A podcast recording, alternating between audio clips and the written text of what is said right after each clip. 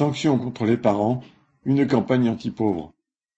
Le gouvernement multiplie les menaces à l'encontre des parents des jeunes impliqués dans les dégradations.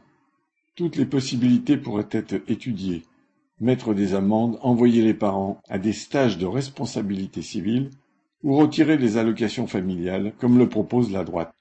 Mais le ministre de la Justice Dupont-Moretti n'a pas tardé à rappeler les dispositifs déjà existants qui prévoient des peines d'emprisonnement allant jusqu'à deux ans et des amendes de trente mille euros pour les parents qui compromettraient la santé, la sécurité, la moralité ou l'éducation de leurs enfants.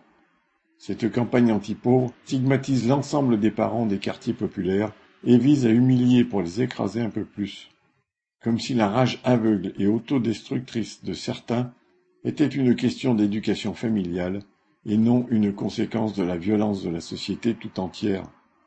La majorité des parents font des sacrifices au quotidien car ils ont une famille à leur charge.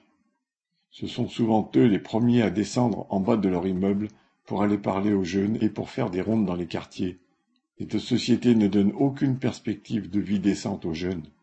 Naître dans un quartier populaire, c'est vivre dans des HLM qui se décomposent, avoir du mal à se soigner ou à remplir son frigidaire. En quoi les parents sont-ils responsables de tout cela?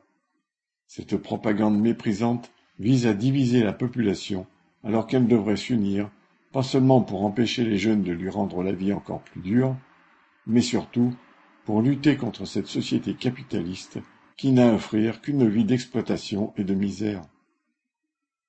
Pauline Duhart